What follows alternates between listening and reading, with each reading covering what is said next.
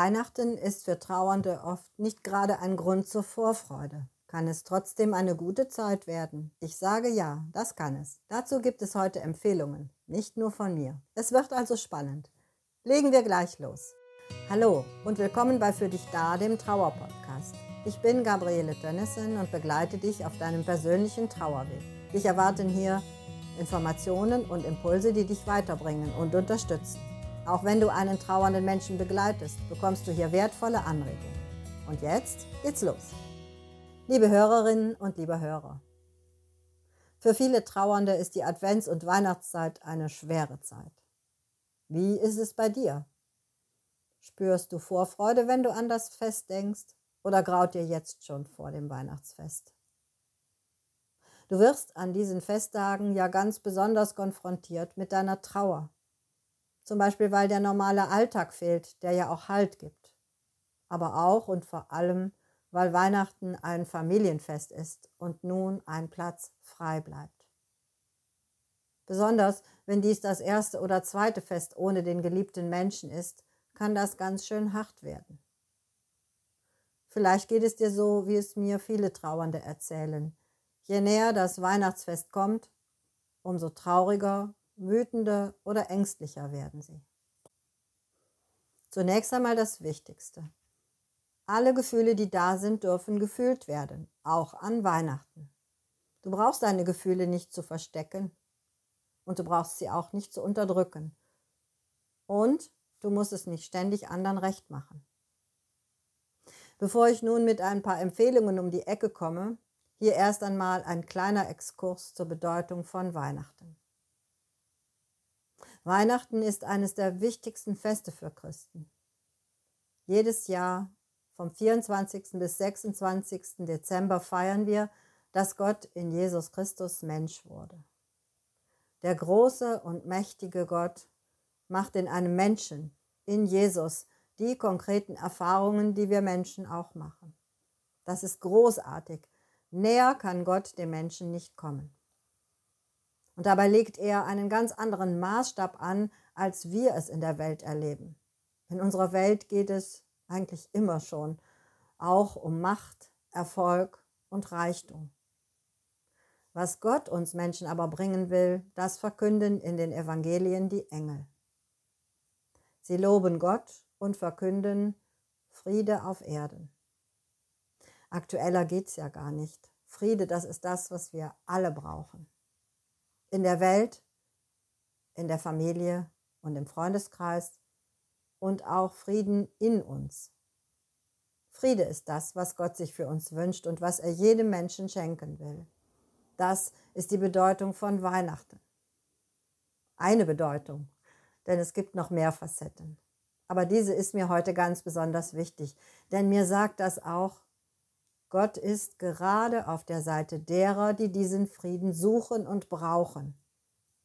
Und innerer Friede ist nicht gerade das, was Trauernde besonders auszeichnet. Oft ist es genau der, der fehlt, der Friede. Und deshalb komme ich wieder zurück zu der Frage, wie du gerade an den Feiertagen zu mehr Frieden finden kannst. Sicher ist, dass ein Weihnachtsfest ohne den geliebten Menschen nicht dasselbe ist und sein kann, wie es vorher war.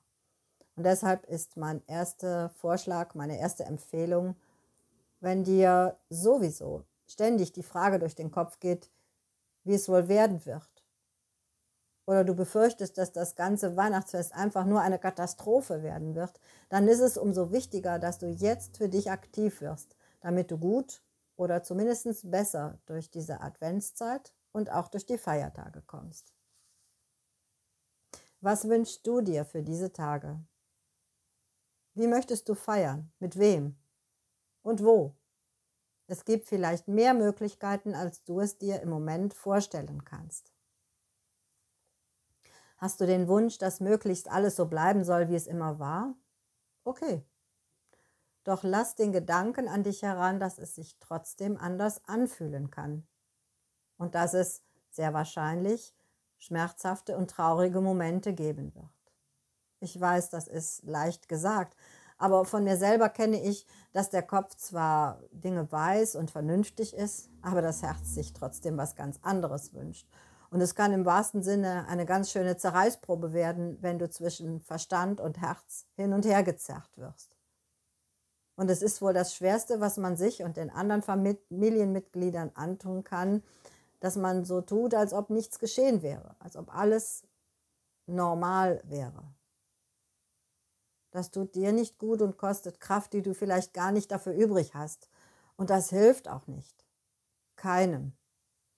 Es gibt bessere Lösungen.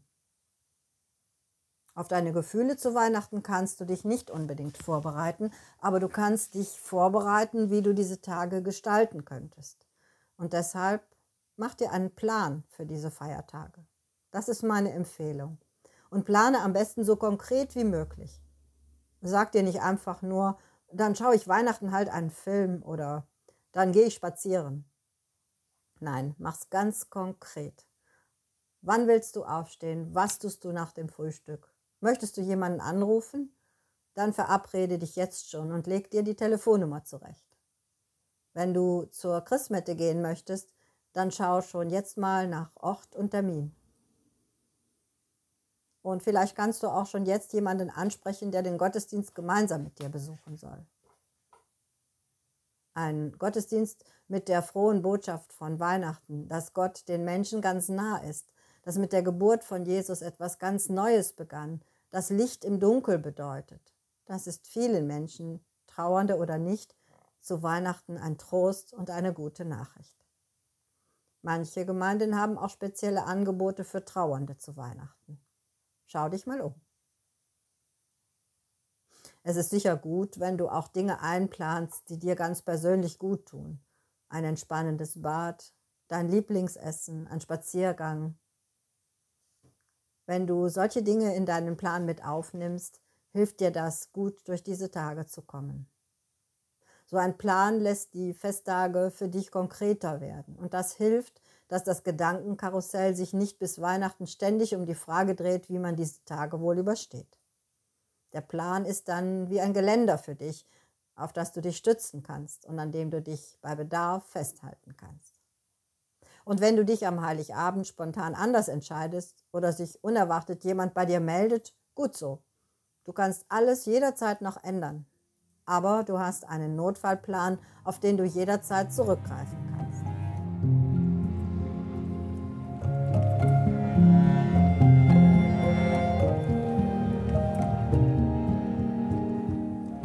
Meine zweite Empfehlung. Wenn du möglichst so feiern möchtest wie gewohnt, dann könntest du konkret überlegen, wie du der geliebten Person einen Platz bei diesem Fest einräumen kannst.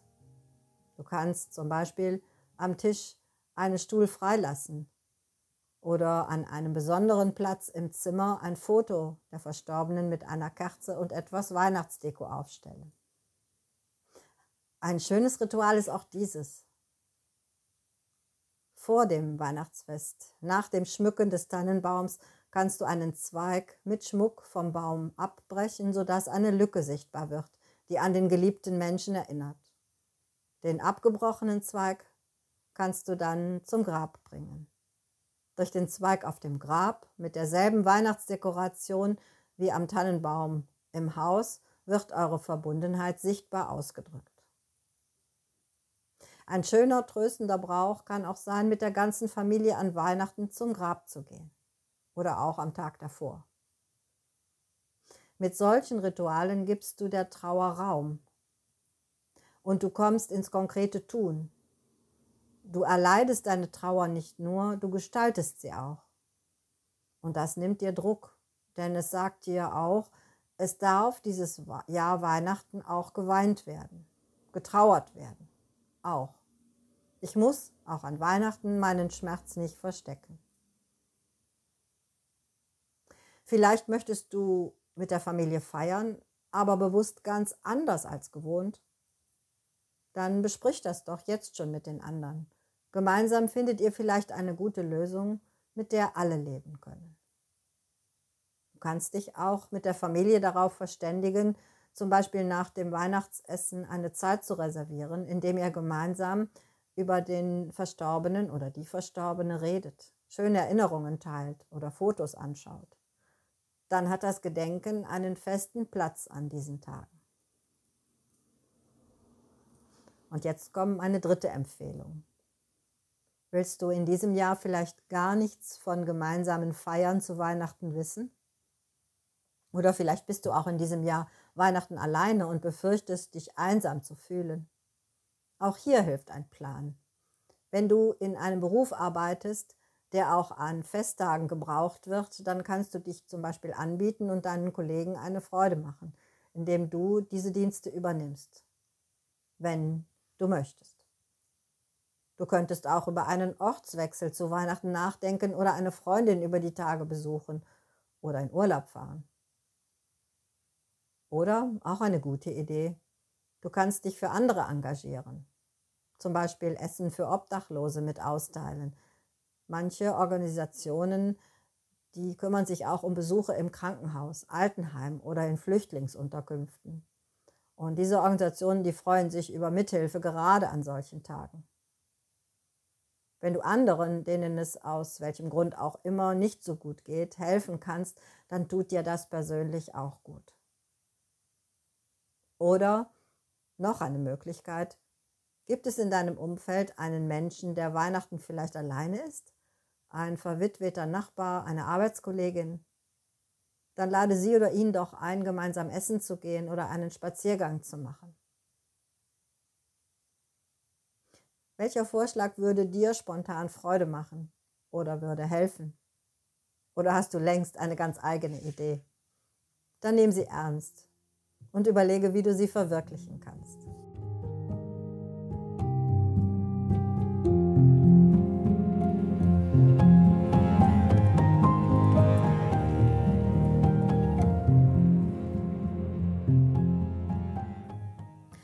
Unabhängig davon, wie du dich entscheidest, ist es wichtig, wenn andere von deiner Entscheidung mit betroffen sind, dann solltest du mit ihnen darüber reden. Und ihr könnt euch gegenseitig sagen, was ihr braucht und was nicht geht. Wenn dir dazu aber die Kraft fehlt, dann kannst du dich auch an ein Familienmitglied oder eine Freundin wenden und sie darum bitten oder ihn darum bitten, deinen Wunsch weiterzugeben. Manchmal warten die anderen nur darauf, dass einer den Mut hat zu reden. Manchmal braucht man einfach nur eine gute Idee, damit sich die Dinge etwas ändern. Und ich habe mir im Vorfeld gedacht, dass ich doch einfach mal eine kleine Umfrage starten könnte, was andere tun, wenn es ihnen nicht gut geht. Oder ganz konkret, was sie tun oder getan haben als Trauernde oder Trauernder zu Weihnachten. Und ich habe viele interessante Rückmeldungen bekommen. Und das sind sie. Was mich in der Adventszeit tröstet oder was mir gut tut, ist, dass ich Kerzen anmache, dass ich versuche, eine schöne, gemütliche Atmosphäre bei mir zu Hause zu machen, dass wenn ich abends, wenn es früh dunkel wird, nach Hause komme, dass ich mich dann trotzdem wohlfühle und dass ich mich auf meine Wohnung freue. Also das ist so für mich eine große Hilfe und ich mache auch Musik an, äh, das tut mir auch gut, dann ist es irgendwie so ein bisschen belebt in meiner Wohnung und dann äh, finde ich das Dunkle nicht mehr traurig, sondern es wird dann auf einmal romantisch. Dann schwenkt so die Stimmung vom Traurigen ins Gemütliche um. Liebe Frau Tönnissen, ich habe ein Ritual. Ich besuche an Heiligabend immer das Grab meiner Tante und meiner geliebten Oma. Am Grab entzünde ich ein Grablicht, spreche ein Gebet und wünsche meinen Lieben ein frohes Weihnachtsfest in den Himmel. Wenn es klappt, lasse ich noch eine Messe für die beiden lesen. Ansonsten sind sie sowieso in meinem Herzen und auch daheim. Ganz liebe Grüße. Liebe Gabriele, danke für deine Nachricht. Und ja, ich ähm, kann gerne was dazu sagen. Ähm, also ich bin ein sehr visueller Mensch und ähm, mir geht es besser, wenn ich das negative Gefühl, was ich habe, sei es Angst oder Trauer, ähm, wenn ich mir das ähm, als kleines Kind, als Baby vorstelle, was ich äh, in den Arm nehme und so wiege und beruhige. Also es ist mir zum Beispiel in den ersten Wochen nach meiner Diagnose ähm, so gegangen, dass ich so Panikattacken hatte. Und ich habe mir dann diese Angst als schwarzes Keith Haring Baby vorgestellt, was ich dann in den Arm genommen habe und so gewiegt habe und beruhigt habe. Und danach ist es mir tatsächlich besser gegangen. Ähm, ja, das ist so meine Erfahrung. Und wenn ich so traurig bin, mache ich das genauso. Also ich versuche dann die Trauer so äh, in den Arm zu nehmen und zu wiegen und zu sagen, ja, es wird alles gut und das hilft mir, ja. Vielleicht hilft es dir auch ein bisschen. Ich wünsche dir auch eine wunderschöne Adventszeit. Ich hoffe, du konntest deine Auszeit genießen und ich freue mich immer, wenn ich von dir höre. Liebe Grüße, tschüss. In schweren Zeiten kann ich mir helfen, indem ich Fotos oder Videos von uns anschaue oder mit dem Fahrrad durch die Natur fahre. Was mir sehr gut tut, ist unabhängig davon, ob ich gerade eine schwere Zeit durchmache, die Orte zu besuchen, wo wir gemeinsame Urlaube verbracht haben. Was mir auch schon mal sehr geholfen hat, da ging es mir mal nicht gut und das war auch noch in dieser dunklen Jahreszeit.